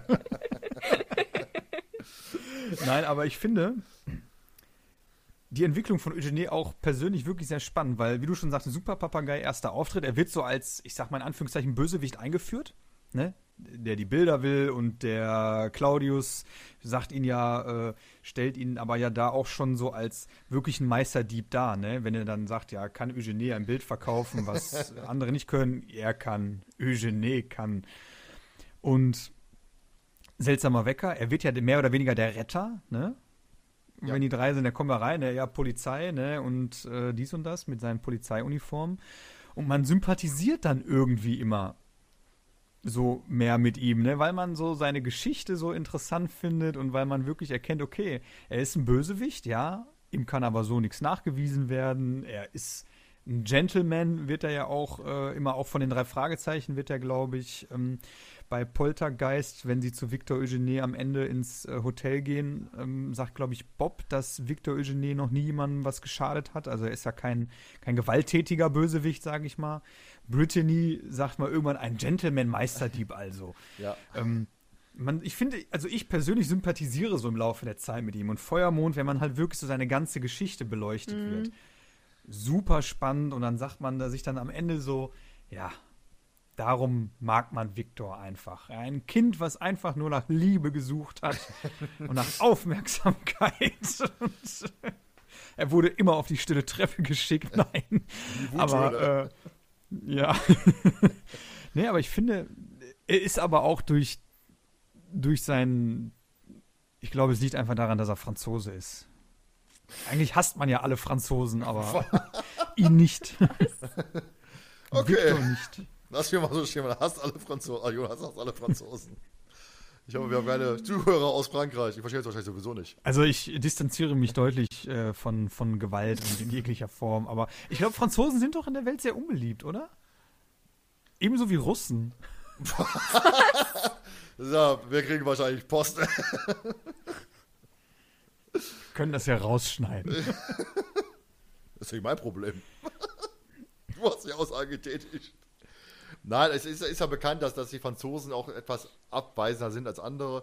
Wobei, als ich in Paris war, habe ich die Erfahrung nicht so, nicht so gemacht. Ist ja so, dass die, die Franzosen dann auch gerne alles auf Französisch, äh, alle müssen auf Französisch sprechen, wenn du, wenn du da bist. Also ist halt dieses Klischee, sag ich mal, ne? Man hat vorherrscht. Ich glaube aber mittlerweile ist das einfach alles ein wenig gewandelt, Gott sei Dank. Ne, deine Meinung zu Victor?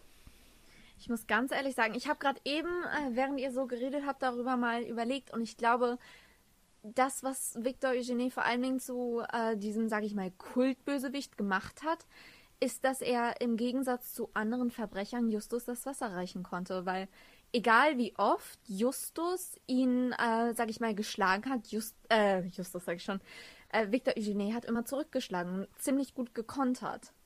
Und dadurch, dass die eben so auf einer Ebene waren, das hat das Ganze immer sehr interessant gemacht, weil man sich dann so gedacht hat, okay, was kommt jetzt vielleicht als nächstes? Ja, was ja auch interessant ist, dass die Poltergeist, Erbe des Meisterliebs und Feuermond alle von André Marx geschrieben worden sind, ne? Und, äh, er Der hat klaren ja, Favoriten, würde ich sagen. Ja, und er sitzt ja auch seit Feuermond im Knast. Und André Millinger hat gesagt, André Marx hat ihn in den Knast gebracht, er soll ihn auch geflext wieder rausholen. Ne? Also von daher hoffe ich, dass wir ihn sehr, sehr bald wiedersehen. Also, er fehlt schon. Ich hoffe auf jeden Fall. Also, äh, ich mag Victor Eugenie einfach. Ja. Nicht ist ein, ein, sehr netter Franzose, so wie sicherlich alle anderen Franzosen auch. Muss ich nicht mal wieder 17 Jahre warten müssen, ne? Naja, die 225 würde sich ja dafür gut anbieten. Ja, ich hoffe, ich hoffe. Ich würde mich sehr darüber freuen. Also, ja, welche ist denn eure Lieblings-Victor-Folge? Wir haben ja nur, wir haben ja nur äh, 1, 2, 3, 4, 5. Feuermond. Muss ich ganz ehrlich sagen, Feuermond. Ja, Feuermond ist schon, ist schon gut, aber ich glaube, ähm, Schreine Wecker. Seltsame Wecker. Schreine Wecker. Seltsame Wecker! Meine ich doch, seltsamer Wecker. ähm, weil er da ja so ein bisschen als Retter auftritt. Ich glaube, da gewinnt man die ersten Sympathien mit ihm, weil er die drei Fragezeichen mehr oder weniger rettet und äh, einfach wirklich. Er ist ein Bilderdieb, ein Kunstdieb, aber er ist halt, wie ich schon gesagt habe, er ist nicht gewalttätig und ja, es ist echt schwer. Aber Feuermond ist auch gut, aber eigentlich alle Folgen ja, mit ihm irgendwie. Sind, ist wirklich so. Alle Folgen sind gut. Bei mir ist es einfach eher des Meisterdiebs wegen des wegen der beiden Briefe, die er schreibt. Am Anfang den ersten Brief, den er Justus schreibt, und den letzten, wo er dann sagt, ich habe dich fast so weit gehabt, dass, dass du auf, auf die dunkle Seite übergegangen mhm. bist und so weiter. Also wirklich diese persönliche Ebene, diese emotionale Ebene, die er zu Justus aufbaut, wo du halt merkst, die, die beiden sympathisieren füreinander, obwohl sie auf der gegenüberliegenden Seite stehen. Also es sind viele Aspekte, die einfach so toll sind an Victor, ne? die dann wirklich auch in den einzelnen Folgen so auftreten. Außer jetzt der Papagei, da ist er halt mal der erste Bösewicht, der auftaucht, ähm, im Hörspiel zumindest, weil im Buch ist ja das Gespensterschloss die Nummer 1. Mhm. Und dementsprechend als Hörspielhörer ist natürlich dann Victor was Spezielles, denn wenn man vorne anfängt, dann. Die erste Folge hat man meistens auch mal gehört, normalerweise, Jonas. Ja, normalerweise hört man die erste Folge auch zuerst. Aber du merkst das ja auch bei Feuermond. Ähm, da hadert ja, hadern äh, Peter und, und Bob hadern ja damit, äh, Victor Eugene in die Falle zu locken und ihn hinterrücks von der Polizei verhaften zu lassen. Ja. Ne? Und ähm, da hat Justus ja nochmal so diesen emotionalen Ausbruch, der da wirklich sagt, hör mal, ne, wollt ihr mich eigentlich verarschen, ne? Victor Eugene ist halt ein Verbrecher und äh, hat mich ausgenutzt, ne? Also da merkst du wirklich, dass ihm das sehr, sehr nahe geht, was ja normal ist in dem Fall. Ähm, aber dass auch wirklich äh, Peter und Bob da so sagen, ne, ach mal, ey, Victor Eugenie eine Falle locken und hinterrücks verhaften lassen, ach ne, ich weiß nicht. so, so vor dem Aspekt so ein bisschen. Ähm, und ich glaube, das macht ihn dann auch nochmal so, so in dem Sinne äh, sympathisch, dass man sagt, hör mal, die drei sympathisieren mit dem, ne? Dann kann man den da nicht scheiße finden. Ja, ist eine ganz komische Figur, ne? also eine schöne Figur. Also ist wirklich so unty untypisch eigentlich, ne? Nicht dieses, dieses, mal hast du mal den klaren Bösewicht und die klaren, die klaren Guten, sag ich mal, ne? Du hast die beiden Seiten, du hast den doof zu finden und die Pflanze gut zu finden. Hast du halt jetzt in dem, mhm. in dem Fall nicht. Aber bevor wir jetzt hier weiter rumschweifen, gut, Feuermond könnt ihr euch demnächst dann anhören bei der Zentrale wahrscheinlich, im 17-Stunden-Podcast mit einem kleinen Bastbeitrag, Gast, Bastbeitrag, genau, ein, ein Gastbeitrag von uns im Bastrock. Nein. Ähm, wird euch dann da geben. Ich hoffe bald. Zentrale, ihr müsst doch mal langsam mal reinhauen. Uff. Ja, mal ein bisschen hier Druck aufbauen. Nein, Quatsch. Aber bevor wir jetzt hier weiter, weiter, weiter rumballern, ähm, die eigentliche Auflösung am Ende, Victor Eugenie im Hotel, die war ja auch ganz nett, ne? Also die drei kommen dann eben halt zum Hotel, stellen Victor da und sagen, so, die kommen ja sowieso nicht raus, ne? Die, die klären dann den ganzen Fall auf. Victor Eugenie erzählt halt auch alles, worum es ging. Dass er halt Ethan Easton nur Auftrag hat, die, die grüne Eisenfrau zu stehlen. Er hat sie dann da versteckt an der Wand weil er den Druckstoff vernichtet hat, weil die gute Miss Madigan immer in, seinen, äh, in seinem Zimmer rumstöbert und dann eben halt den Druck nicht finden sollte. Hat den Druck halt vernichtet und dementsprechend konnte er die Bilder nicht wieder austauschen. Und Victor hat ja nichts gemacht, er hat ihn ja nur beauftragt, das Bild zu klauen und er ist ja unschuldig. Und er entkommt dann auch durch einen eleganten Sprung aus dem Fenster auf die Markise des Hotels und steigt dann in ein Auto und verschwindet. Das war so Da ist übrigens auch in der so, mach du ruhig, aber. Also da ist ja auch so mein zweites Zitat äh, der Folge, ähm, weil Victor Eugene sagt ja einfach ganz elegant, während er aus dem, oder bevor er aus dem Fenster springt, also Freunde, bis dann. und springt dann einfach ganz elegant aus dem Fenster und äh, ja, Justus ist ja auch noch so witzig, wie er sagt, wie wollen Sie hier aus dem Raum entkommen? Der einzige Weg ist die Tür und da stehen wir vor so. Also ja, ich fand die Auflösung eigentlich jetzt rückblickend gesagt ganz gut. Gerade weil Comeback von Victor Eugene und ähm, ein Bösewicht, der wiederkommt äh, in, das, in das Ganze. Und klar war mir das aber nicht, muss ich ganz ehrlich sagen, weil ich habe ja vorhin schon mal kurz angerissen, es war so, mehr oder weniger sind es ja drei, drei Fälle, sage ich, also beziehungsweise zwei Fälle, aber am Anfang hat man das halt noch nicht so ganz äh, vor Augen mit dem Einbruch im Museum. Denn Justus tut ihn ja auch dann ab und sagt irgendwann, ja, dann haben wir also keinen neuen Fall. Dann die Medaillonsuche und dann die Poltergeist-Geschichte. Das sind ja eigentlich so, wenn man es nicht so genau hinhört oder sich nicht so genau damit beschäftigt, denkt man halt erstmal, es sind zwei verschiedene äh, Stränge, die ähm, gesponnen werden. Und daher hatte ich das auch nicht so im, im Kopf, klar, wo Justus es dann auflöst, ne, hier Eugene und Bilder und dies und das. Ähm, da hat man dann irgendwann so, jo, klar, macht ja irgendwie Sinn. Aber vorher war mir das nicht klar. Hm. Ne, ich möchte auch dazu sagen, oder? Mehr als. Ja, ich habe ich hab ja schon äh, so gerade so ein bisschen äh, rausgelassen, dass ich das Ganze etwas ähm, idiotisch finde. Also jetzt nicht das Gespräch zwischen den dreien und Victor Eugene, das, das, das war ähm, die Kirsche auf der Sahnetorte. Die Interaktion finde ich ja auch immer äh, echt witzig. Aber ähm, wie er dann äh, aus dem zweiten Stock springt, aus dem Fenster auf der Markise landet, die dann wahrscheinlich auch wirklich noch so schön, so typisch filmmäßig dann so wieder federt, so dass er elegant auf dem äh, Bürgersteig landet und dann in, eben in dieses Auto springt. Das finde ich halt dann doch etwas, ja, kritisch. Eugene kann. Guckst du keine Aber, Actionfilme? Ähm, da wird er dann dauernd gemacht. So, dass ich sagen würde, es ist schlimm, es ist halt einfach enorm übertrieben. So wie äh, zum Beispiel bei Gefährliche Erbschaft Peters Abgang. Ja, im Buch, ja. Mit dem dreifachen Tornado Peter Salto. Ja. Genau, genau, so ist das. Ich kann aus Dreifacher Erfahrung sagen, Auerbach. dass aus zweiter Stock springen und auf irgendwas anderes raufprallen äh, nicht unbedingt äh, so leicht ist. Don't try this at home, ne? Beim, beim Wrestling stehen. ja. Nicht zu Hause nachmachen. Ähm, was Spezielles aufgefallen? Kurze Information. Der finale Lacher am Ende. Wir hatten ja eingangs die Geschichte, dass Kelly ja gesagt hat, ihr nehmt ja eh jeden Fall, ihr müsst den Fall annehmen. Und Peter dachte sich im Buch, weißt du was, ich mache neue Visitenkarten und drauf steht, wir übernehmen fast jeden Fall. Also Peter hat sich gedacht, meine Perle kann mich mal. ich mache neue Karten. Sehr, sehr lustig. Das fand, fand, ich sehr gut, muss ich sagen. Ja. Ja, dann kommen wir doch zu Justus, Peter und Bob in den, in, als Einzelcharaktere. Wie fandet ihr die in, in, den, in der Folge? Fangen wir einfach mit Justus an. Der ist natürlich wieder die treibende Kraft, ne? auch im Hörspiel mhm. sowie im Buch. Da braucht man, glaube ich, nicht, nicht viel zu sagen. Ähm, Peter. Peter war jetzt nicht so der Schreckhafte, wie wir, haben wir schon so oft besprochen, ne? in den älteren Fällen. Ja. Weil der Fall jetzt nicht so alt ist. Wobei, doch eigentlich schon. Der ist ja von 1997, glaube ich. Ne? 97. 1997 der 97. Fall. Heißt, ist schon auch ein bisschen was her mittlerweile. Und er ist da ja auch nicht so, dass er da jetzt äh, wegrennt oder sonst irgendwie was, sondern er ist da wirklich auch aktiv bei der Poltergeist-Geschichte mit dabei. Ne? Nicht von wegen, ich habe Angst, ich will nicht. Und er will ja auch den, den Fall übernehmen. Er will bloß nicht zu Miss Madigan zurück.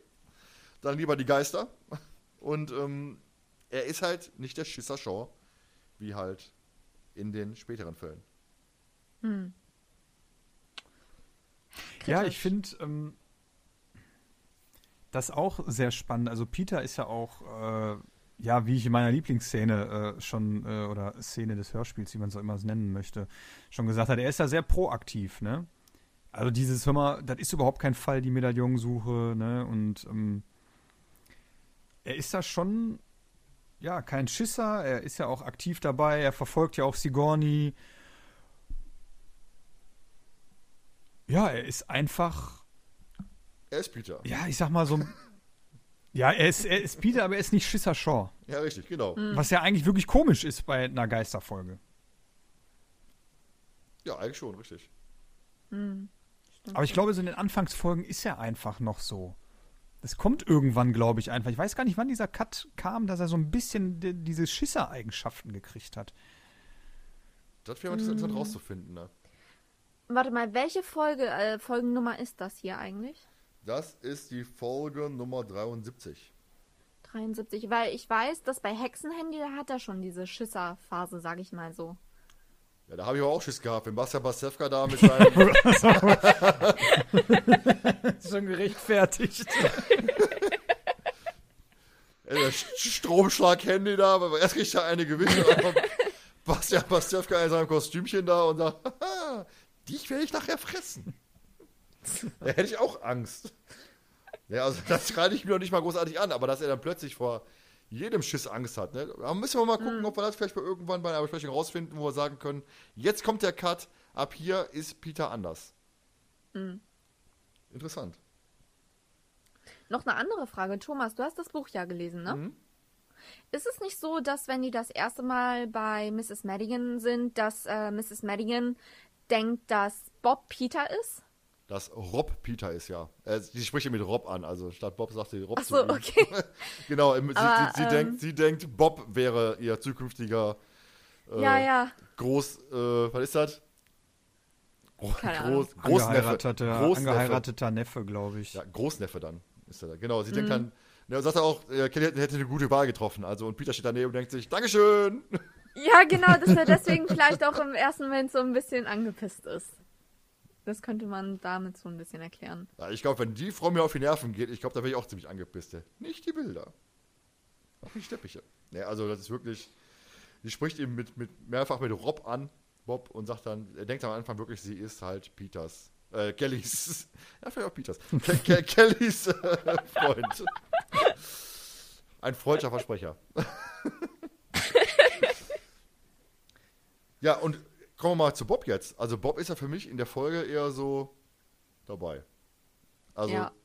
so eine typische Folge, die wir letzte Zeit so oft hatten, dass Bob einfach so mitschwimmt. Hm. Er, er, bringt ja, den Fall an Land. Zeigt sich. Ne, er bringt den Fall mit, mit Elizabeth an Land. Und dann schwimmt er halt so mit. Du hast halt wenig zu recherchieren. Er, er hat halt Wissen über die grüne, grüne Eisenfrau. Und irgendwie ist er halt so dabei. Ja, das zeigt sich ja auch wirklich in der äh, in den Szenen so, ne? Also in der Szene, wo die diskutieren darüber, er ist neutral, er möchte da gar nicht so aktiv äh, mitwirken. Ne? Natürlich möchte er gerne die Poltergeist-Geschichte ähm, übernehmen. Aber dann auch, er ist, ja, er ist dabei, ne? Ne? Ja, ich, ich kann doch jetzt nicht schon zum dritten Mal wiederholen, was ihr gesagt habt. Doch, klar. Aber, ähm, doch. Ich lasse mich gerne bestätigen, wie toll ich bin. Oh, hier, hör mal. Kommt mir bloß nicht in die Tüte, aber ähm, äh, dabei sind doch eigentlich mehr so diese, diese Kunstfälle sind doch eigentlich ja immer eher Bobs Fälle. Das fand ich halt so ein bisschen so. Also okay, äh, es war jetzt, obwohl, kann man es wirklich als Kunstfall wirklich auch bezeichnen? Jein, ist halt schwer, ne? Das sind halt zwei Das Fälle. hätte ne? ich jetzt auch gefragt. Eben. Aber so, so. Also ich sehe es auch nicht so, also ja, gibt Nell recht, ne, Kunstfälle sind so die Bob-Fälle, aber ich glaube, das Problem ist, dass es nicht so ein richtiger Kunstfall in dem Sinne ist. Weil Die grüne Eisenfrau ist zwar der Mittelpunkt äh, der, der Folge, wie man aber erst hinterher weiß, ähm, aber sie ist ja nicht präsent. Ne? Also, Was ist eigentlich eine grüne Eisenfrau? Die Frage, die stelle ich mir jedes Mal, wenn ich die Folge höre. Wie sieht eine grüne Eisenfrau aus? äh, wahrscheinlich. Grün. das Gegenteil zum Eisenmann. Ja. Die Folge mag ich übrigens auch nicht. Den Eisenmann finde ich auch. Oh nee, ganz komisch. Ganz komische Folge. Gut, haben wir das also auch geklärt. Wir wissen nicht, was die grüne Eisenfrau ist. Es ist das, ein typisches Gemälde von diesem zukünftigen Picasso Ed Stingwood, der, der da irgendwas hingepinselt hat. Wahrscheinlich irgendwelche abstrakte Kunst, wo er ein Kaugummi nach einem Adjektiv geformt hat. Und dann als Frau abgemalt auf einem auf Papier. ja, eure Erwartungen.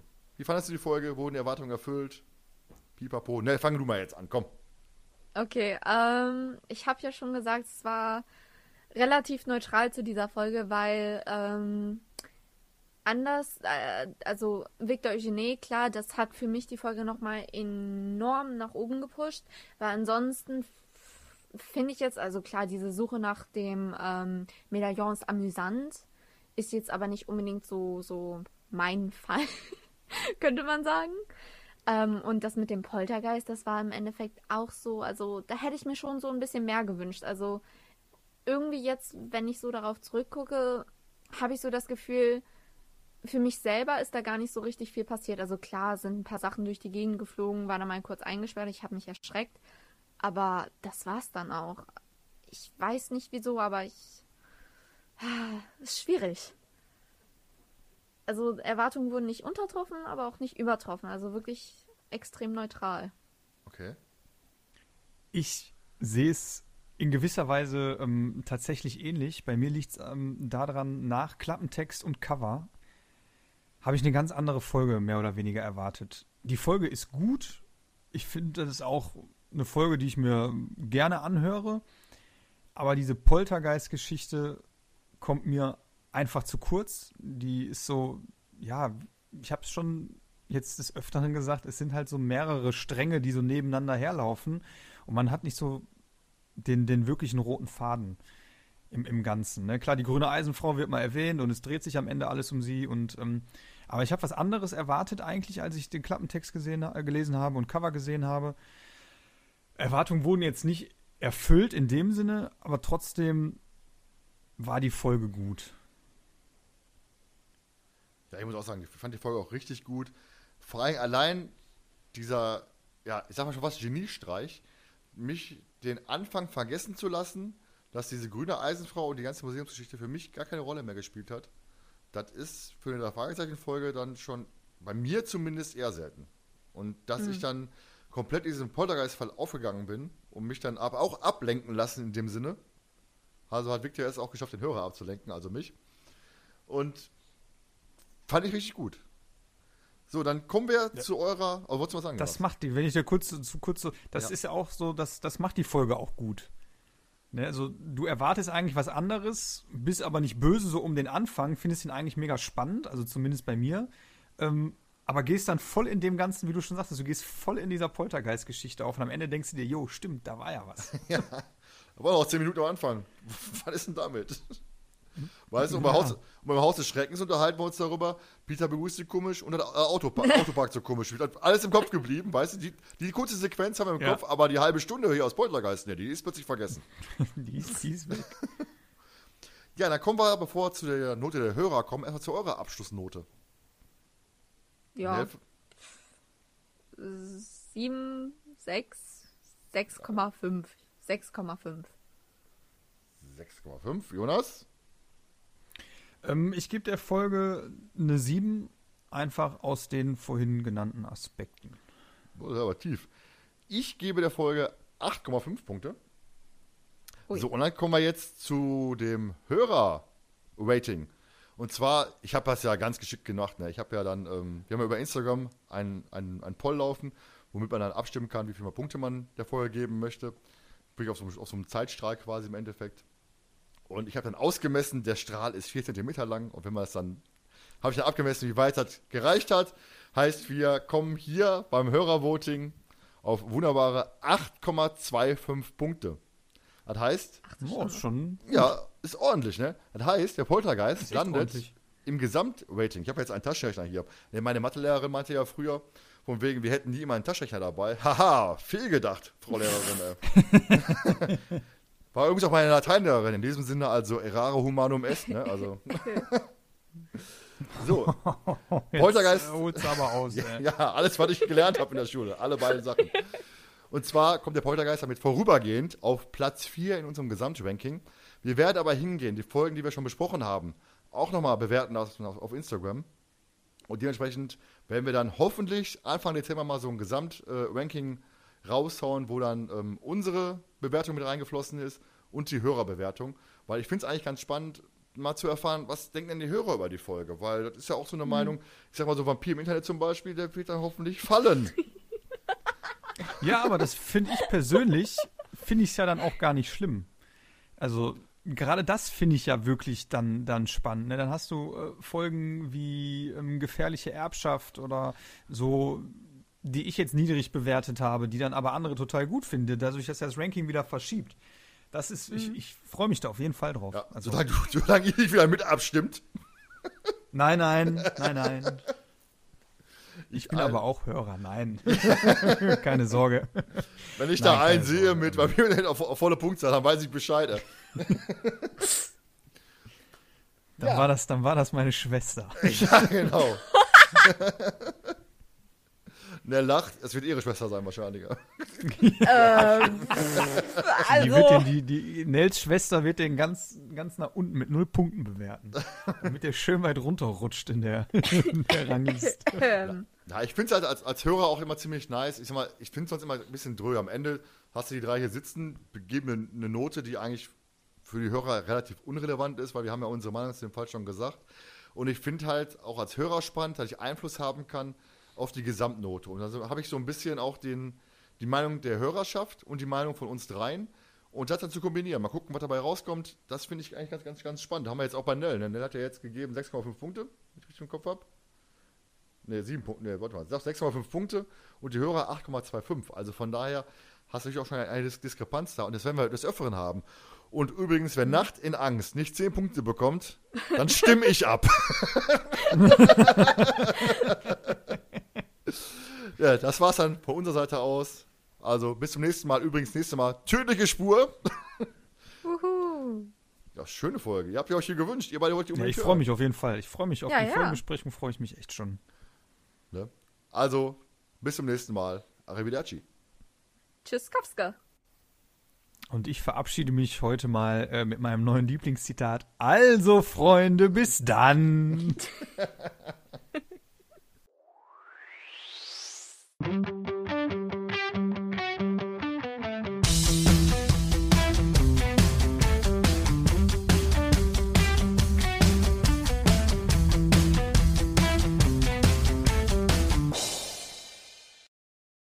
Und zwar kommen wir jetzt erst. Äh, geht gut los. Du hast schon Scheiße gebaut. Heißt, und ich heiße Jonas. Der hört sich aber scheiße an. Nein. Mach, bevor du bezahlt wirst. Aber in dem Sinne könnte ich sagen, du hast ja auch Scheiße gebaut. Warum? Du hast nicht Mahlzeit zusammen gesagt am Nee, Anfang. nee mache ich auch erst mal bei der Begrüßung. Danach. Ja. Wo warst du die letzten 15 Folgen? so, haben wir unsere Outtakes, ey. Ja, ich will auf jeden Fall ein Outtake-Video haben. Also ein Oh Outtake ja, das wäre so toll. Das ist mega witzig.